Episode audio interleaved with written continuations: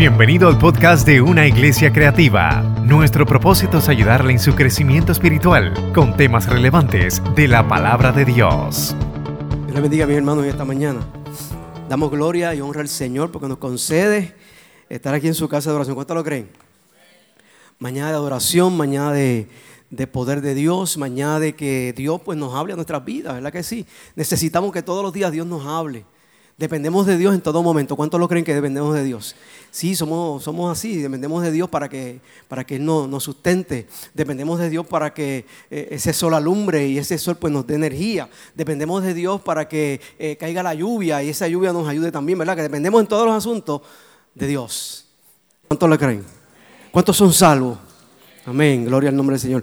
Hoy, aunque no voy a hablar de salvación, sí voy a decir el medio y el, por el cual nosotros somos salvos. La salvación realizada por Jesús fue el plan perfecto que desde el principio del mundo y de la creación Dios lo estableció para que nos acercáramos a Él. Allá en el Edén, cuando le advirtió al hombre y a la mujer de todas las cosas que iban a pasarles a sus vidas, y con todo y eso ellos decidieron tomar y valga la redundancia, la decisión, esa gran decisión dentro de su libre albedrío de que Dios le dio, dentro de su capacidad y de que pudieran escoger, porque Dios los creó de la misma forma, alma, cuerpo y espíritu. Y dice que Dios los creó a qué? A su imagen y semejanza, con la capacidad de que pudieran qué? Escoger, eh, eh, pensar. Y de esa forma Dios trazó un plan perfecto para que el hombre que volviera a él. Aleluya, qué bueno es el Señor, ¿verdad que sí? Y hoy, y por eso hoy usted y yo podemos estar aquí disfrutando de lo que es el servicio a Dios. Así que la salvación no es otra cosa que la liberación de un peligro o un sufrimiento. Qué bueno que Dios nos salvó de ese peligro y de ese sufrimiento. Salvar, mis hermanos, es liberar y es proteger. ¿Cuánto le pueden decir a que está a su lado? Qué bueno es que Dios nos protegió. Dios nos protegió. Se refiere entonces la salvación a una eterna liberación espiritual. Así es que cuando hablamos de salvación, estamos hablando de una eterna liberación espiritual, para siempre, como dicen por ahí los ibaritos, nosotros los ibaritos. Eres para siempre. Pregunto, como ahorita dije, ¿eres salvo? No me, no me contesten. ¿Conoces por qué eres salvo? ¿Quién nos salva? ¿Cuáles fueron los mecanismos que Dios utilizó para la salvación? Todas y esas preguntas van a ser contestadas a través del mensaje de la palabra de Dios de esta mañana. La salvación tiene varios conceptos que vamos a estar hablando hoy. La salvación, hay un concepto dentro de la salvación bien importante y es una doctrina que es la expiación. Puede parecer un poquito algo como de, escuela, pero no es escuela. Vamos a hablar ya, vamos a, vamos a empezar a predicar ya mismo. Pero quiero dar, eh, hablar de estos conceptos porque son importantes de lo que voy a hablar en esta mañana acerca del tema que tengo. La expiación es la eliminación, no se aprendan esta definición, esto es solamente para que podamos verlo, de la culpa o pecado a través de un tercero. ¿Cuántos han escuchado la palabra chivo expiatorio? Y lo utilizamos mucho para un montón de cosas. Especialmente cuando, mira, lo utilizaron de chivo expiatorio. Pues precisamente eso era lo que, lo que, lo que hacía la expiación, traer un chivo expiatorio. O sea, la culpa que me pertenecía a mí entre Dios y yo, pues traían qué? Esa expiación. Este va a ser el que? El sustituto por el cual tu culpa va a ser perdonada. Qué bueno es Dios, ¿verdad que sí? Así es que el sujeto culpable queda absuelto de cualquier pena por medio de un objeto. Y en el caso del Antiguo Testamento era por medio de un animal. u otra persona en otras religiones. En el caso nuestro, Cristo es el que hizo posible a través de su expiación que nosotros hoy disfrutáramos de un perdón de toda la culpa. Y a través de esa expiación es que se logra la reconciliación. Van a ser, van, hay varios conceptos, pero quiero llegar a un punto ya mismito. Así que llegamos a esa reconciliación porque cuando se cortó la relación entre Dios y hombre, que el hombre fue el que la cortó porque el hombre, eh, Dios estaba ahí pendiente de él, hasta un momento en que eh, eh, Dios estaba buscando al hombre. Y entonces, Adán, ¿dónde está? Adán, ¿dónde estás? Señor, aquí estoy. ¿Qué te pasó que te escondiste? No, que tuve miedo, Señor. ¿Y quién te enseñó que estabas desnudo? Porque estaba desnudo. ¿Y quién te enseñó que estabas desnudo, Adán? Y ahí empieza el proceso de la relación de Dios con el hombre. Así es que el hombre, siempre lo digo así porque lo aprendí así hace muchos años atrás, el hombre estaba de frente a Dios en un momento, pero luego por su eh, por, lo que cometió, su infracción, se puso de espaldas a Dios. Si es que Dios estaba aquí y se puso de espaldas a Dios. Y Dios quería entonces que el hombre se pusiera de frente a él para, para que disfrutara de lo que era que su relación. Santo. Aleluya. Así es que se logra mediante la expiación, la reconciliación. Perdón, es que yo hago el escrito y entonces los repaso y empiezo a escribirle cosas por el lado. Y a veces escribo y no las entiendo.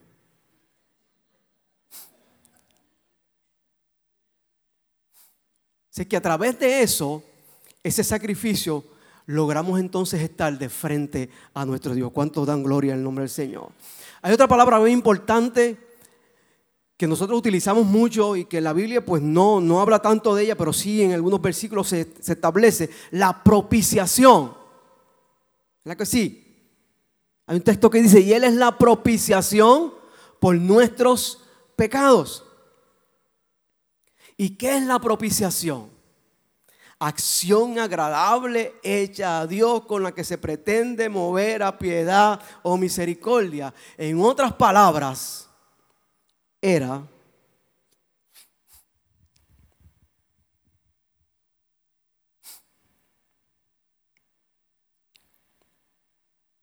aplacar la justicia y la ira de Dios sobre el hombre. Eso es lo que pretende la propiciación. Y ahí vamos a hablar un poquito más sobre eso. Pero son palabras bien importantes que debemos recordar a la hora de hablar de la salvación. Y le dije, no voy a hablar de la salvación, voy a hablar de eso precisamente. De la redención. De la redención. Pastor, tú conoces un corito que se llama Hay una canción en mi corazón. No, muchacho, ahora lo vas a negar todo. Hay una canción en mi corazón. ¿Dónde está Manny? ¿No Manny sabe esa canción? Que los ángeles no pueden cantar. Y quisieran cantarla. Pero no pueden cantarla porque no han pasado por ese proceso. Pero usted y yo sí podemos cantarla porque pasamos por ese proceso. Hay una canción en mi corazón que los ángeles no pueden cantar. Redención, redención. ¿Por qué? Porque he sido lavado con la sangre del cordero. Redención, redención. Ese dice el corito. Este proceso de redención, esas palabras expiación y procesación tienen que ver mucho. Gloria al nombre del Señor. Aunque no esté estrechamente relacionada con la salvación, lo que es la redención, la redención es más específica porque la redención nos va a decir que es el medio por el cual nosotros somos salvos. La redención nos va a decir que es el medio por el cual nosotros somos salvos. De eso vamos a hablar en esta mañana redención. Gloria al nombre maravilloso del Señor. Y le pregunto entonces si todas esas cosas que le he dicho, ¿necesitamos nosotros redención? ¿Necesitamos redención? Se supone que todo el mundo a coro diga, sí. ¿Necesitamos redención? Seguro que sí. Necesitamos redención. Todos necesitamos redención, porque nuestra naturaleza se caracterizó siempre, ¿por qué? Por la culpa, por la culpa. Precisamente cuando Adán se escondió, ¿por qué se escondió? Porque tenía culpa. Tuve miedo y me escondí. ¿Por qué te escondiste? Porque estaba desnudo y tuve miedo y me escondí. Pero ¿quién te enseñó que estabas desnudo? Si tú gozabas de una plena comunión conmigo. Por eso fue, Señor. Me sentí que culpable. Me sentí culpable. Así que todos necesitamos redención porque nuestra condición eh, natural se caracterizó por eso, por la culpa. Y la Biblia dice, por cuanto todos pecaron, Romanos 3:24, no, Romanos 3:24 no es, están destituidos de la gloria de Dios. La redención entonces de Cristo nos ha librado, hermanos, de qué? De la culpa siendo justificados, eso sí es Romanos 3:24, gratuitamente por su gracia, mediante la que, la redención que es en Cristo Jesús. Y entran más palabras a, lo que es eh, o lo que nos lleva a la salvación. Ya entra otra palabra ahí que es la que, la justificación. Ya mismito hablamos sobre eso, porque la justificación es el punto cardinal de todas las escrituras. De ahí parte que todo lo que es nuestra salvación. Gloria al nombre maravilloso de nuestro Dios. Por eso en Discipulado 1 se estudia, pastor, la justificación. Por eso es que empezamos por ahí, la justificación. Así es que Él nos rescató, dice la Biblia, y por gracia somos salvos. Y podemos decir, como dice el himno que cantaron yo creo que el domingo pasado, adoración, ya no soy esclavo del temor. Ahora soy qué? Un hijo de Dios. Usted lo puede decir. A mí me encanta ese himno. Porque cada vez que se canta, yo lo digo con todo mi corazón. Así, con todo mi corazón, así mismo. Ya no soy esclavo del temor. Yo soy hijo de Dios. Por su sacrificio me hizo su hijo, gloria al nombre del Señor. Y ahí vamos a hablar también de ese concepto o doctrina que es la adopción me hizo su hijo, gloria al nombre maravilloso de nuestro Dios. Así es que ya, ya, ya soy un hijo de Dios. Pero pastor, hermano, ¿qué es redención? ¿Qué es redención? Gloria al nombre maravilloso del Señor. Redención, lo más sencillo, la palabra más sencilla es comprar, pero no abarca todo. Comprar. Redención es comprar.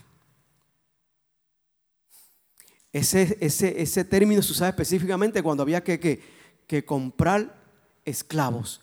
Se redimía, se compraba.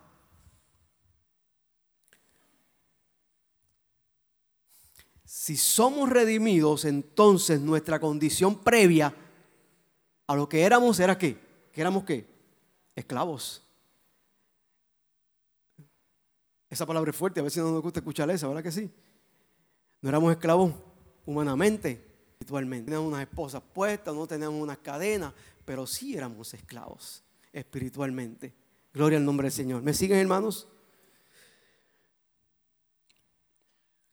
Dios entonces, a través de su sacrificio, pagó nuestra libertad. Y ya no estamos bajo esclavitud del pecado o de la ley, según el Nuevo Testamento.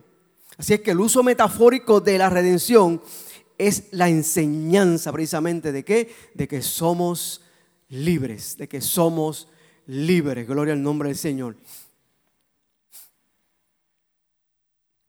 Galatas 3:13. No está Pablo ahí, no, no te preocupes. ¿Está ahí? ¿Lo pusiste, Pablo? Galatas 3:13. Gracias. Dice, Cristo nos redimió de la maldición de, la ley, hecho por nosotros maldición, porque está escrito, maldito todo aquel que es colgado de un madero. Así es que lo que nos tocaba a nosotros, lo hizo Jesucristo por usted y por mí. ¿Cuánto dan gloria a Dios? Por usted y por mí.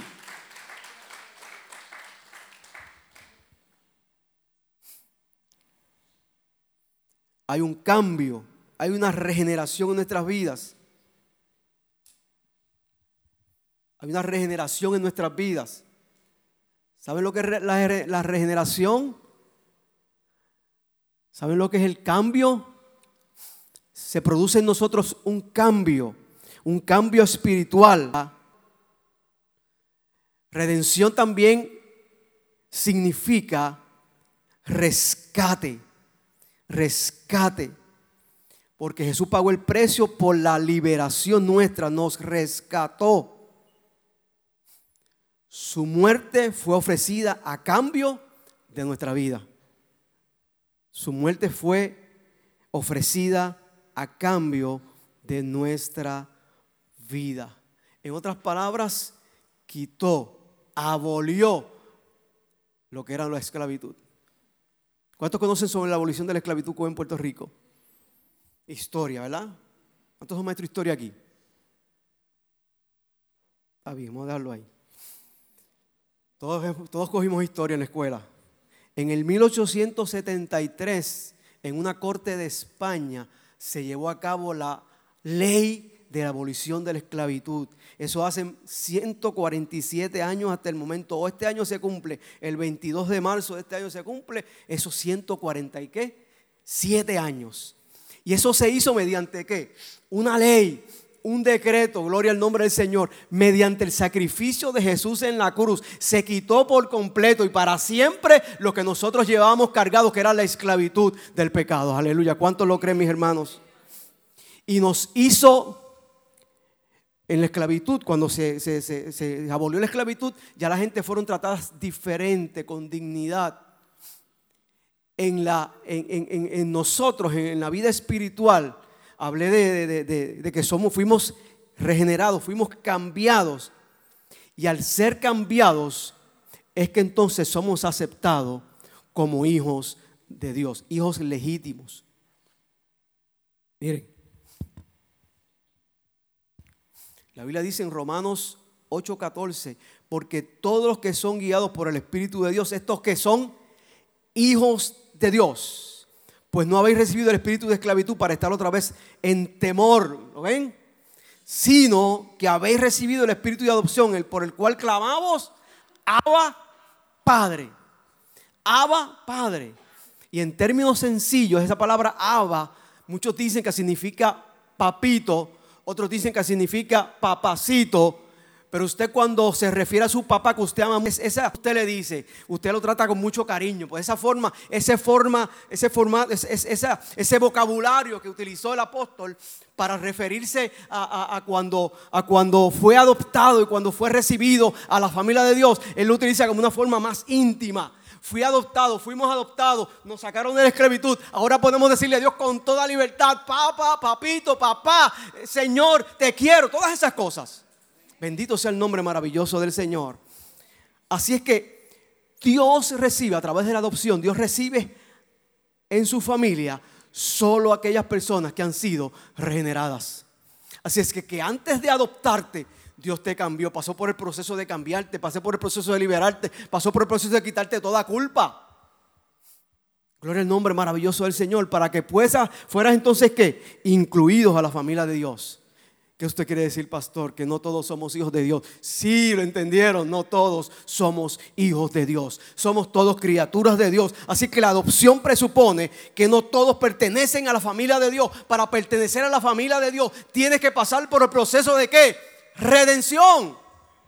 Redención, gloria al nombre del Señor. Tenemos que pasar por ese proceso. La regeneración, la regeneración, perdón, y la adopción son temas parecidos. La regeneración enfoca la vida espiritual. La vida espiritual enfoca el cambio de la vida espiritual. Pero la adopción, hermanos, enfoca la relación espiritual. Así es que lo que hizo Jesús fue que para que tuviésemos que relación con Él, nos adoptó. Gloria al nombre maravilloso del Señor. Los procesos de adopción en Puerto Rico pasan por qué? por un, por, un proceso de, departamento de la familia, tienen que ir a unas cortes y demás. En el proceso de nosotros pasa por el departamento de la familia celestial. Y ahí lo evalúa que el Padre, que es el juez de todo. Pero va Jesucristo y le dice, recíbelo Padre. ¿Por qué tengo que recibirlo, hijo? porque derramé toda mi sangre por Él. Así es que Él es digno de recibirlo. Yo pagué por su culpa, yo lo liberé, yo lo rescaté. Él es hijo, recíbelo como hijo legítimo. Y somos recibidos como hijos legítimos. Gloria al nombre maravilloso del Señor. Aleluya. Redención es liberar, comprar, rescatar. Liberar a una persona de esclavitud mediante un pago. Todo eso ya les, dije. La redención se refiere a la expiación precisamente de Jesucristo y que Él nos liberó del pecado. Gloria al nombre maravilloso del Señor. Hebreos capítulo 9, verso 11 y 12. Es el texto que voy a utilizar para empezar a predicar. No, ya está predicando. Pero estando ya presente Cristo, sumo sacerdote de los bienes venideros, por el más amplio y más perfecto tabernáculo, no hecho de manos, es decir, no de esta creación, y no por sangre de machos cabríos, ni de becerros, sino por su propia sangre, entró una vez para siempre en el lugar santísimo, habiendo obtenido, ¿qué dice ahí? Eterna redención, habiendo obtenido eterna redención. En otras palabras, para siempre, mi hermano, para siempre. Vamos a la escritura. De Hebreos, capítulo 9. De Hebreos. Dije 11, pero es 9. 9, 11.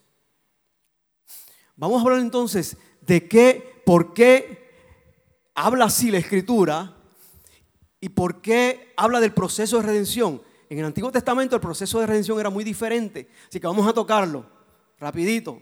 Ya estamos terminando. Terminando ya mismo. Cortito, preciso, conciso. Ahora bien, verso 1 estoy. Aún el primer pacto tenía ordenanzas de culto y santuario terrenal. Porque el tabernáculo estaba dispuesto así, en la primera parte llamada el lugar santo, estaban el candelabro, la mesa y los panes de la proposición.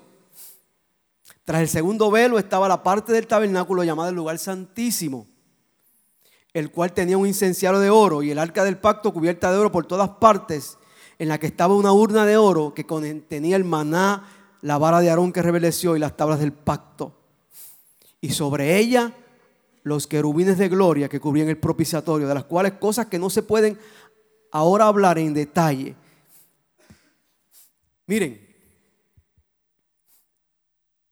Dios le habló al pueblo y a Moisés para que hiciera un tabernáculo, para que hiciera un tabernáculo que era, iba a ser el lugar que, en el cual él iba a estar allí, su presencia iba a estar allí. Y había unas ordenanzas y unas, y y unas, medidas y todo, todo un proceso, todo un, protocolo. Eh, el protocolo empezó en el cielo, todo un protocolo de cómo tenían que ser las cosas. Y Dios le dio todos los detalles específicos, porque tiene que ser así, porque todo eso que va a pasar allí era tipo y figura de lo que hoy estamos disfrutando de lo que hoy estamos disfrutando, de una redención.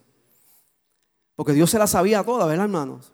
Dios se la sabía toda. Así que para mostrar lo superior de la obra expiatoria de Cristo, ahí el, apóstol, se cree que fue el apóstol Pablo que escribió Hebreo, otros creen que fue Silas. Yo me voy por la escuela de Pablo. Me voy por la escuela de Pablo y mucha similitud a las escrituras de Pablo. Y Pablo siempre habló en todas sus su, epístolas, habló sobre, sobre estos temas de redención, doctrinas bíblicas de redención, propiciación, adopción, todas estas doctrinas bíblicas, arrepentimiento, gloria al nombre del Señor. Así es que para, para, para hablarnos sobre su obra expiatoria, el apóstol ahí, el escritor, va al sistema de adoración de, que utilizaban los levitas, que eran los sacerdotes escogidos para hacer todo lo que tenía que ver con, con, la expiación del pueblo, con la redención, con la propiciación, con todo eso. Dice que era un santuario terrenal, pero era movible, ¿ok? Donde quiera que iban, estaban todas, todas las tribus, tres tribus, 12 tribus, 3, 6, 9, 12, norte, sur, este y oeste, alrededor del tabernáculo, y ahí estaba en medio del tabernáculo. Y tenía la primera puerta del tabernáculo. Rápido que usted entraba a la primera puerta, disculpen que no se los traje. Pastor, te iba a llamar para que me lo... Uno que tú trajiste una vez, pero en otra ocasión será, pero se lo voy a describir. Tras la primera puerta inmediatamente se encontraba el altar del sacrificio. Tenía cuatro esquinas, había cuatro cuernos en esas esquinas simbolizando el juicio. Ahí amarraban que el animal, acuérdense que era un animal que era, amarraban el animal, era una sola vez al año que entraba el sacerdote para eso, al, lugar santísimo. Pero al, entrar el, sumo sacerdote para quemar, primero para obtener su sangre y luego quemarlo, luego de eso iba con su jarrita, pasaba por, por la segunda parte del tabernáculo que, el segundo objeto del tabernáculo, que era la, fuente. Ahí estaba la fuente llena de agua, que era agua todo el tiempo cristalina y, forrada. El fondo, todo, toda, esa, toda esa fuente de espejos para que el sacerdote, en un sentido figurado, pero también este, eh, regular, él mirara, viera su condición que su cara sucia y lavara su cara, que Dios se lo sabía todo. Lavara su cara para poder entrar al lugar santo limpio, al lugar santísimo limpio. Luego de ese proceso, el sacerdote, es que todo esto era tipo y figura del Señor. Entraba, miren, por el lugar santo y tras el segundo velo estaba el lugar santísimo. El lugar santísimo era donde se entraba una miel de año para expiar los pecados del pueblo de todo el año y también los de qué? Los del sumo sacerdote. Así que ese sumo sacerdote tiene un vestido espectacular. Y en el borde de esos vestidos tiene unas campanitas. Que esas campanitas se supone que estuvieran que sonando todo el tiempo, porque si en algún momento dejaban de sonar, ¿tú sabes qué pasó? Murió la expiación ese día. Murió el sacerdote, el sumo sacerdote. Y nadie podía entrar. Así es que había un cordoncito que amarraban y lo sacaban. Y ese año no había expiación. Es que tenía que venir Jesucristo. Es que tenía que venir eh, eh, la expiación a través de un hombre. Pero tenía que ser un hombre sin pecado. Y tenía que ser el Hijo de Dios. Gloria al nombre maravilloso de Jesús. Así que ese proceso se llevaba a cabo. Ahí estaba. ¿Qué dice que estaba ahí? ¿Qué dice? Tras el segundo vuelo estaba la parte del tabernáculo llamada lugar santísimo. Y ahí estaba todo el tiempo la nube de Jehová, todo el tiempo la nube de Jehová en ese lugar santísimo. ¿Para qué? Para recibir todo lo que el pueblo iba a enviarle. Quemar incienso, ofrendas, adoración. Tras eso estaba el incenciario de oro, el arca del pacto, cubierta de oro por todas partes, era, era, era de madera de acacia. El arca del pacto era de madera eh, de acacia, cubierto de oro, tres cuartos de pies de largo, dos, dos cuartos de pies de ancho y dos pies de alto con anillos, porque nadie podía tocar esa arca. Le pasaban un palo por ahí y ahí lo cargaban. Ahí estaba el arca del, pacto que contenía el maná que comieron en el, desierto, la, vara de Aarón que reverdeció y las tablas del pacto de, de, la ley. Y sobre ellas habían dos querubines. Dos querubines. Eso lo pueden encontrar, hermanos, en, en la Biblia. En Éxodo. En Éxodo, no me acuerdo ahora. Éxodo 25, del 17 al 22, pueden encontrar todo ese relato. Todo el capítulo 25, 25, 26 de Éxodo. Encuentran el relato sobre, sobre el arca. Y ahí estaba, encima tenía que una base y habían dos querubines mirando los dos así, ¿hacia dónde? Hacia la base del incenciario. Y ahí encima era que el sacerdote o el sumo sacerdote echaba la sangre.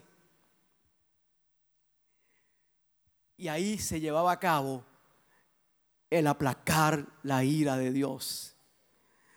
Ahí, a través de ese simbolismo, Dios, Dios actuaba sobre ese simbolismo, porque Dios se lo dijo. O sea, te perdono todo. Ya, qué clase de Dios.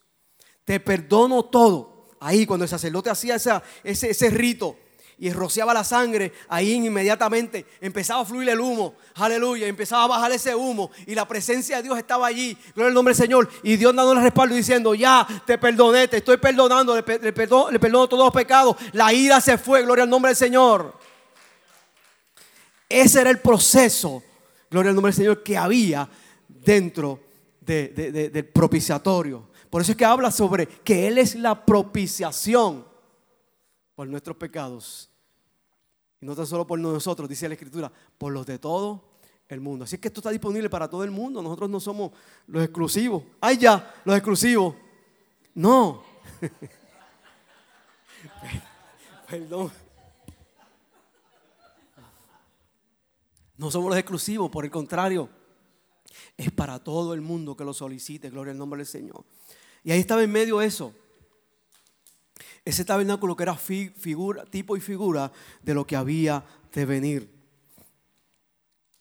Dice la escritura, verso 6, y así dispuesta todas en la primera parte del tabernáculo, entran los sacerdotes continuamente para cumplir los oficios del culto, prender el, el candelabro, que era de una sola pieza al frente y tres más en cada lado, siete.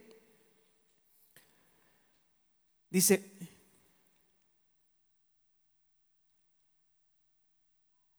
una vez al año, no sin sangre, el cual ofrece por sí mismo los pecados de ignorancia del pueblo. Verso 8, dando al Espíritu Santo, dando al Espíritu Santo, escuchen bien, a entender con esto que aún no se había manifestado el camino al lugar santísimo, entre tanto que la primera parte del tabernáculo estuviese en pie. Explico. Estuvo en pie la primera parte del tabernáculo y eso fue literal. Cuando Jesús murió en la cruz del Calvario, que dice la Escritura, que el velo del templo se rasgó en dos mitades, gloria al nombre del Señor. Así es que la primera parte, que era el lugar santísimo, ya, se había, ya, había, ya había sido destruida, había pasado, se cortó, se partió para afuera. ¿Y entró qué? Directamente Jesucristo, ¿a dónde? Al lugar santísimo, el sumo sacerdote por excelencia. ¿Saben que Jesús tenía tres oficios? Supone que ustedes se sepan esto ya, porque se lo dicho muchas veces. Tres oficios, profeta, sacerdote y rey. El oficio de profeta lo cumplió en el ministerio en la tierra. El oficio de sacerdote lo está cumpliendo todavía. Él es sacerdote, Él es que intercede por nosotros. Así que cuando usted cometa algún error, vaya a Jesucristo. Abogado tenemos para con el Padre. A Jesucristo el justo. Así es que cuando se hizo ese sacrificio, cuando Jesús murió en la cruz, dice que el velo del templo se rasgó en dos mitades, dando a entender, dando a entender que ya no tenían que ir por ritos, ya no tenían que ir por, por comidas, ya no tenían que ir por, por diferentes, ni, guardarse, ni, ni lavar los vasos, ni nada de esas cosas. Ahora íbamos directamente a Dios. Ahora vamos directamente a Dios, gloria al nombre del Señor. Ahora vamos directamente a Dios a través de Jesucristo. Él una vez y por todas hizo el sacrificio para siempre. Ya no hay que ir a, recurrir a, nada, a nada que, intervenga un hombre. Y si interviene un hombre solamente es para orar. Para orar, para llevarte al Padre. Pero la cuestión de la salvación ya no depende de un hombre, depende de Jesucristo, de Jesucristo, de Jesucristo. Entiéndalo bien, mi hermano. Gloria al nombre maravilloso. Ese fue el proceso, gloria al nombre del Señor.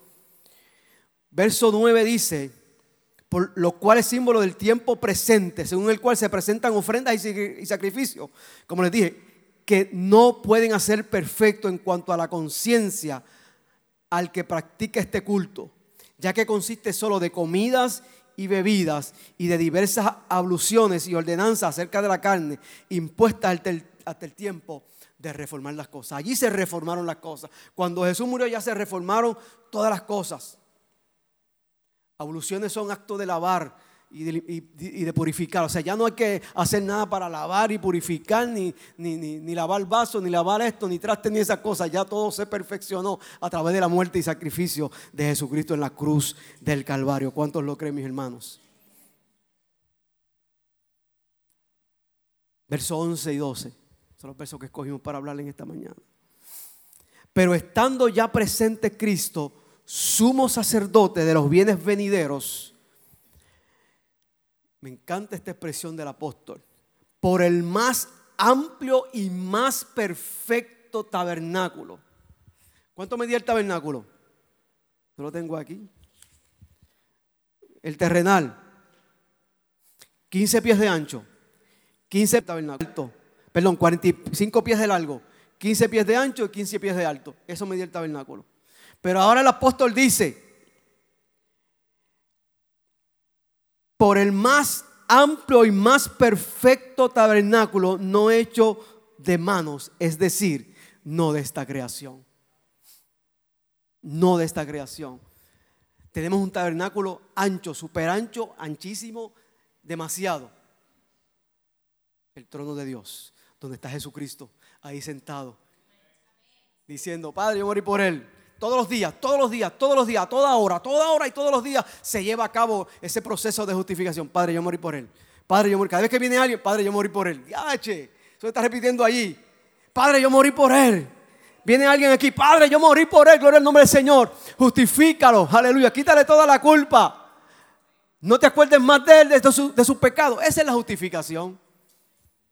La justificación es el proceso por el cual nosotros somos absueltos de toda culpa delante de Dios. Hermano, con eso nada más.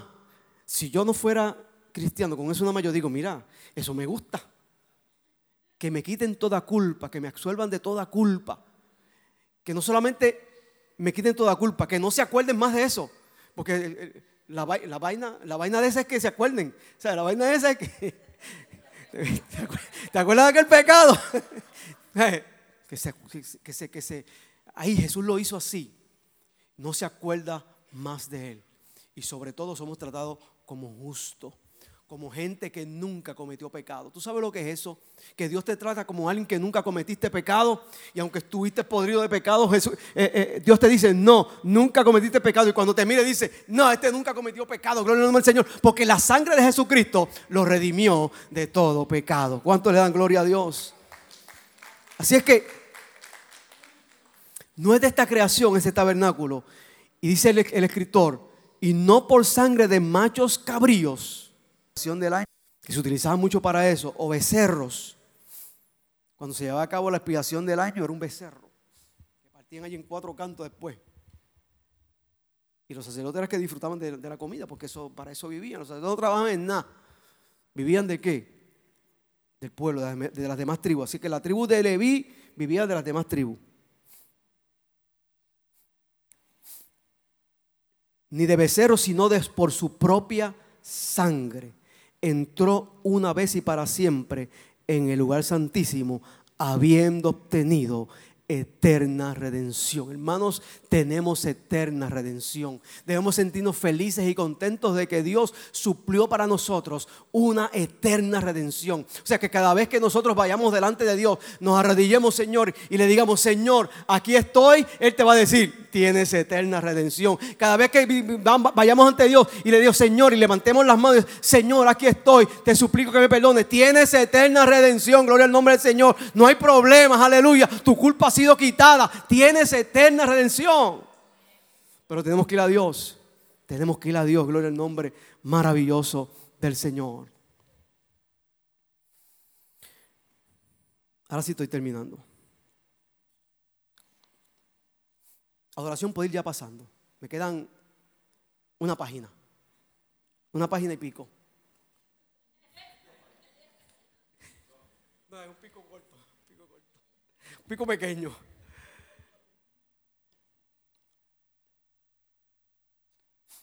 Porque si la sangre de los toros y de los machos cabríos, verso 13, y las cenizas de la rociadas a los inmundos, santifican esta mañana para la purificación de la carne. Miren, hermano, debe decirle, esto de redención es más amplio de lo que estoy hablando en esta mañana. Esto es súper amplio. Mucho más amplio de esta doctrina de la redención. Porque si la sangre de los trolos, los machos cabríos y las cenizas de la becerra rociadas a los inmundos santifican para la purificación de la carne, cuanto más la sangre de Cristo, de Cristo, perdón, el cual mediante el Espíritu eterno se ofreció a sí mismo sin mancha a Dios limpiará vuestras conciencias. Eso es lo primero que hace Dios, gloria al nombre del Señor. Eso es lo primero que hace Dios a través del sacrificio. Limpia nuestras conciencias, gloria al nombre del Señor. Ya no queda nada inmundo en nuestra conciencia. No debe quedar nada inmundo en nuestra conciencia. Queda limpio. Para que no recordemos más que lo que hicimos, sino lo que somos en Cristo Jesús. Gloria al nombre del Señor de, obras muertas para que sirváis al Dios vivo. Así que por eso es mediador de un nuevo pacto. Qué bueno que estamos disfrutando de un nuevo pacto. Dígale, Señor, gracias por el nuevo pacto. Para que interviniendo muerte para la remisión de las transgresiones, ve que había bajo el primer pacto los llamados reciban la promesa de herencia eterna. Así es que mediante el sacrificio, ya me voy a los beneficios y terminamos con eso. Ah, mediante el sacrificio, perdón, recibimos herencia eterna. Herencia eterna. Solo que tú tienes una herencia por siempre, por siempre, por siempre, por siempre y no se acaba esa herencia. Tacho, dámela, dámela acá.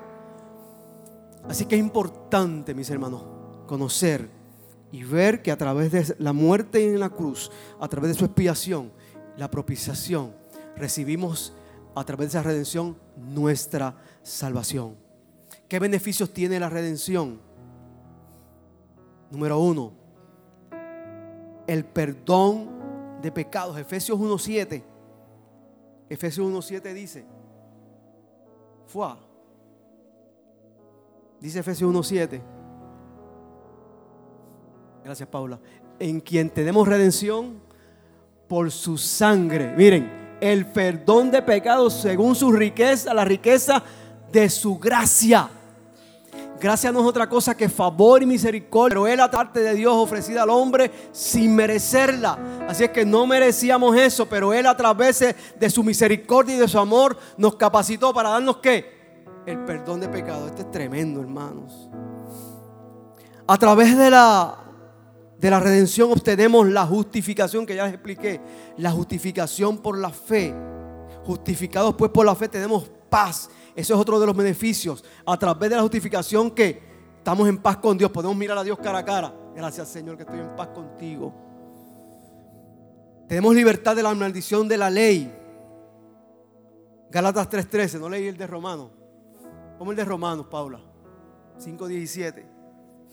Pues si por la regresión de uno solo reinó la muerte, mucho más reinarán en vida por uno solo, Jesucristo, los que reciben la abundancia de la gracia y del don de la justicia. Galatas 3:13.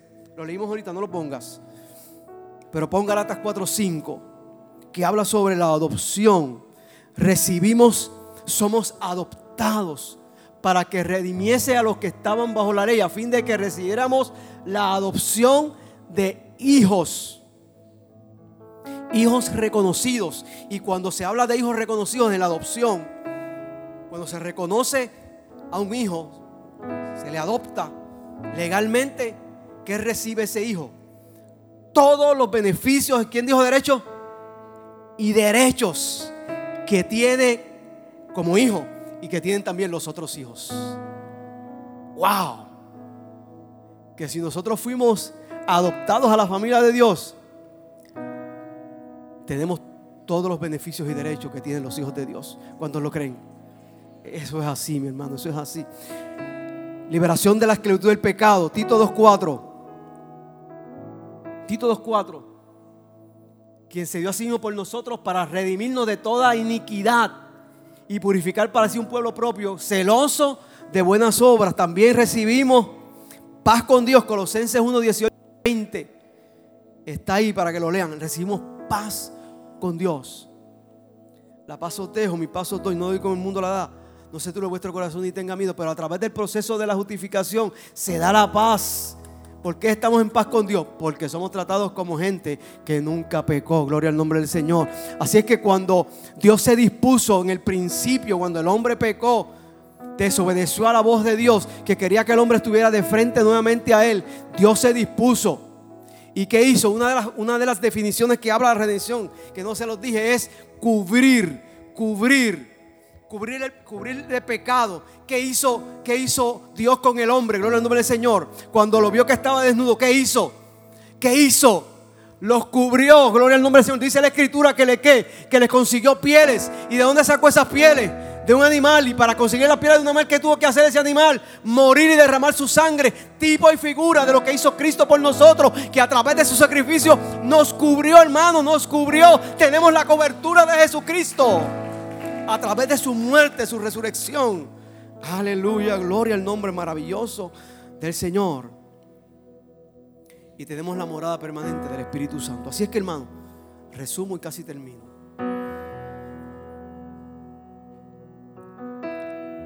Los beneficios de la redención incluyen ser perdonados, santificados, justificados. Somos santificados. ¿Sabe que sí? Somos santificados. Le decía yo a, los estudiantes los otros días en, en Discipulado 3 que hablaba sobre, sobre precisamente de la santificación que, somos santificados, somos santos. Y la gente se, extraña cuando dice, tú eres tirano, tú eres más santo.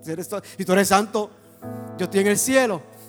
Pero la santidad no tiene que ver simplemente, la santidad no es santidad absoluta, la santidad absoluta la tiene Dios. Somos gente que cada día tenemos faltas y, cada día nos renovamos. Pero cada, vez que cometemos una falta, ¿qué? Crecemos, cambiamos, pasamos a otro nivel no es otra cosa que la santificación, que la separación. nos separamos, nos dedicamos y nos consagramos para el servicio de Dios. Así que hombre y mujer, cuando usted se separa para su esposo o para su esposa, usted se está santificando.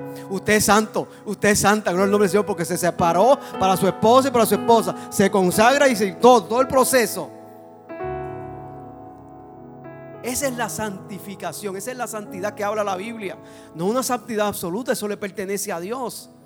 No es que andemos con qué. No. Es que nuestras vidas eh, digan lo que somos. Nuestra conducta, se refiere a nuestra conducta, fruto del Espíritu, amor, gozo, paz y todas esas que tienen que ver con el fruto del Espíritu. A través de la redención obtenemos también la reconciliación. Mi hermano, mi hermana, eres especial. Eres especial. Dios te hizo así especial, te redimió. No importa cómo naciste, si naciste, eh, si tu nacimiento fue planificado o no planificado, si naciste en cuna de oro o no naciste en cuna de oro, Eres especial, eres único, eres valioso, eres especial porque costaste la sangre de Jesucristo. Costamos la sangre de Jesucristo. Dios nos ha dado vida para que la tengamos en abundancia. Dios nos ha dado vida para que seamos nosotros mismos, sacando las buenas cosas que tenemos en nosotros, talentos que tenemos, habilidades que tenemos, para que podamos vivir una vida plena en Jesucristo. Somos únicos, ¿cuántos lo creen? Dios hace cosas exclusivas y nos hizo exclusivos a través de su muerte en la, cruz del Calvario. Hace personas originales. Y usted y yo, mi hermano, somos originales. Adoración. Ahora sí. Ahora voy para la y pico. No hay palabras en el vocabulario. Esto es el diccionario teológico, lo saqué. Diccionario teológico. Muy bueno. No hay palabra en el vocabulario cristiano que se considere más preciosa que la palabra redentor. Porque aún más que la palabra salvador, más que esa palabra salvador, recuerda a usted y yo que somos hijos de Dios, que su salvación ha sido adquirida, la salvación suya y mía, a un gran costo personal. Porque el Señor se dio a sí mismo por nuestros pecados para librarnos de ellos. Redención para toda la vida. Señor, gracias por tu palabra, gracias por la redención, gracias por tu sacrificio, gracias porque por eso tenemos vida. Gracias, muchas gracias Dios. Te adoramos, te bendecimos y damos a ti la gloria y la honra. Gloria al nombre del Señor.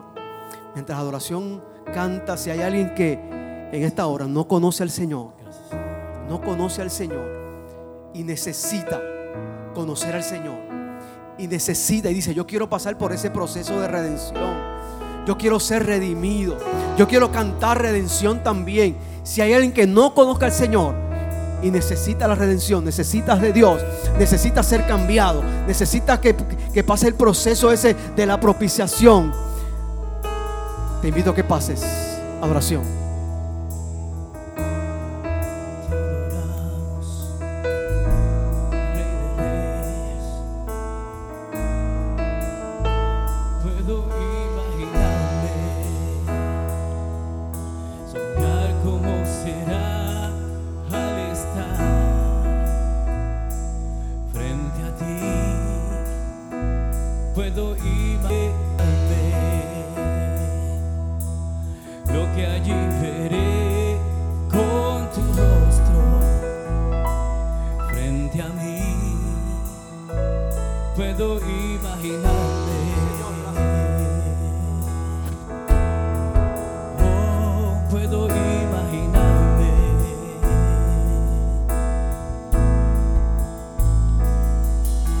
rodeado de tu gloria, que sentirá mi ser.